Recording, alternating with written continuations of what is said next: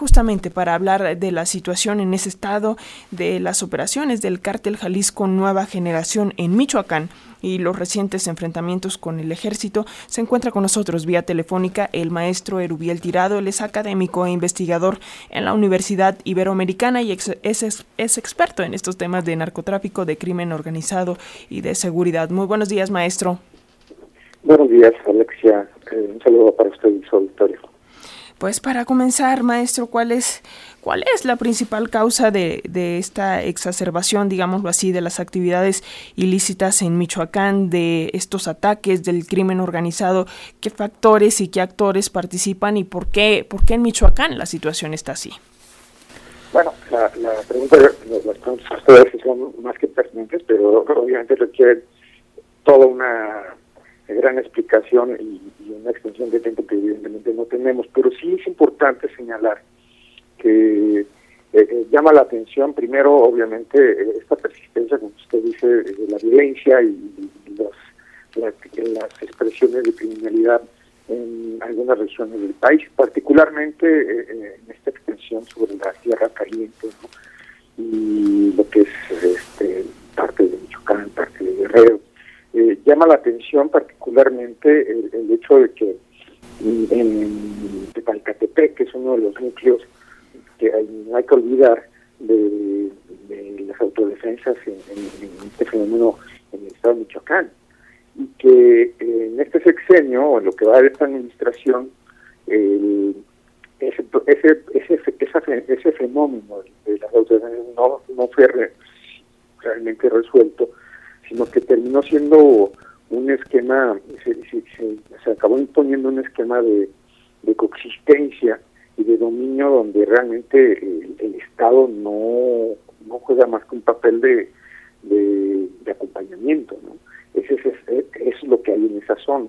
Y eso se complica evidentemente con la interacción de, de organizaciones como el Carquis Jalisco Nueva Generación, que todos sabemos ha estado sumamente activa en diversas partes del país eh, tratando de, pues de afianzar su dominio o de avanzar en, zonas de dominio. Entonces, esto es lo, singular de, la nota que acabamos de escuchar y que evidentemente para mí muestra un desgaste de, de este aparente esquema de PAX eh, que se debe echado a andar en, este gobierno. Eh, debo recordar que el, año pasado el Departamento de Defensa de los Estados Unidos señaló de una manera este, singular y, y alarmante que la tercera parte del territorio de este país, de México, no lo, no está bajo el control de la autoridad del mexicano. Entonces ya con eso tenemos un, un este pues un foco rojo en, temas de, seguridad y, obviamente el dominio del Estado mexicano sobre esto. Entonces es normal, eh, lo digo este, en términos de análisis, que veamos cómo se multiplicarán en situaciones como las de Tepalcatepec, ¿sí? en el que ese frágil equilibrio sustentado con una coexistencia con la criminalidad en, zonas de dominio, y eso ah, se, ha documentado en los últimos años, de que pues, hay, retenes del Ejército y la Guardia Nacional en Michoacán y 100 o 200 metros más están retenes de, las autodefensas, ¿no? O de, grupos criminales, ¿no? Y, no pasa nada. Entonces, esos esos equilibrios son frágiles y son acuerdos realmente, este, acuerdos entre comillas, que, que en términos de, seguridad de Estado o de seguridad nacional, como quieran llamarle, este, pues son muy son muy, además peligrosos para la misma viabilidad y la gobernabilidad del país. Entonces, lo que estamos viendo es precisamente la fragilidad de esta de estos de, de, este esquema de, de, gobernabilidad, lo digo entre comillas, que, que se ha hecho evidente en este sexenio. Maestro, justamente ante esta eh, fragilidad que menciona, ¿qué pasa con, con, lo que ya mencionaba, con el tema de las autodefensas? ¿Cuál es su papel? ¿Cómo operan estos grupos de autodefensas? Porque también por ahí hay eh, versiones de que en realidad eh, suelen ser brazos armados de otros grupos delincuenciales en conflicto, pero ¿cómo está este entramado con las autodefensas? Bueno, el entramado finalmente es que eh, desde el sexenio pasado, hay que recordar que, la solución también, entre comillas, que, se dio en el sexenio de, de fue de legalizarlos, este, también entre comillas, inclusive como amnistiarlos, ¿no? Pero no solamente resultó en eso, resultó que, este, que supuestamente iban a estar bajo bajo la tutela y la vigilancia de las de las fuerzas de seguridad del Estado, tanto de, las, autoridades locales, en este caso del Estado de como de las autoridades federales, ¿no? En aquel entonces la Policía Federal y también este, la Sedena, ¿no?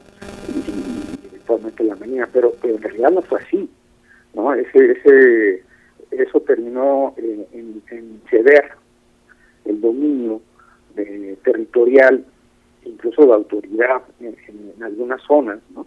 Y, evidentemente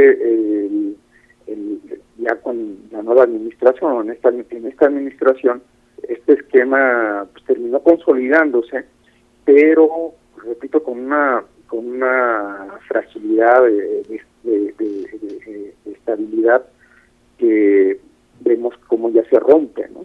Es decir, en, lo que se ha dejado traslucir de los incidentes del fin de semana, nos hablan del Parque Jalisco Nueva Generación, pero no nos hablan realmente del esquema y del factor de las autodefensas, por cual habla de que e, e, ese es lo que, eso es lo que nos está fallando, ¿no? O es parte también del problema que no se está queriendo reconocer, o que se reconoce implícitamente que pues, ya les falló, ¿no?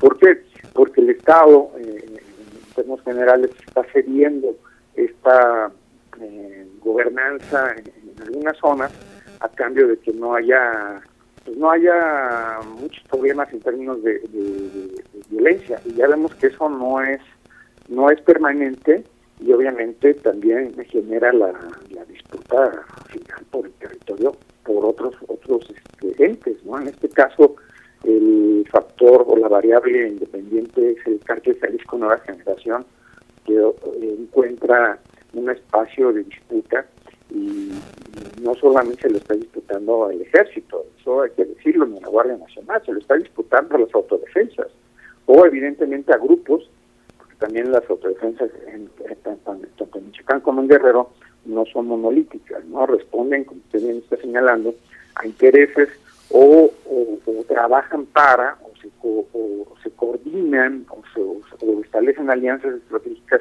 con otros grupos crimen organizado más grandes o más pequeños. Entonces, esa es la gran complejidad que estamos viendo ahorita.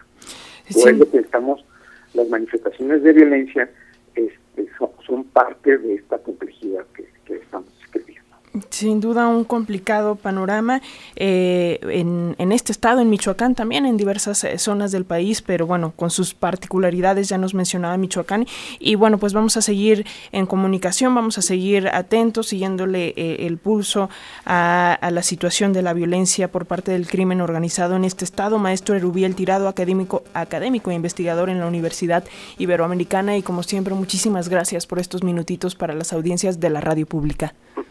Gracias a usted y a, su auditorio, Alexia. Hasta luego, un abrazo.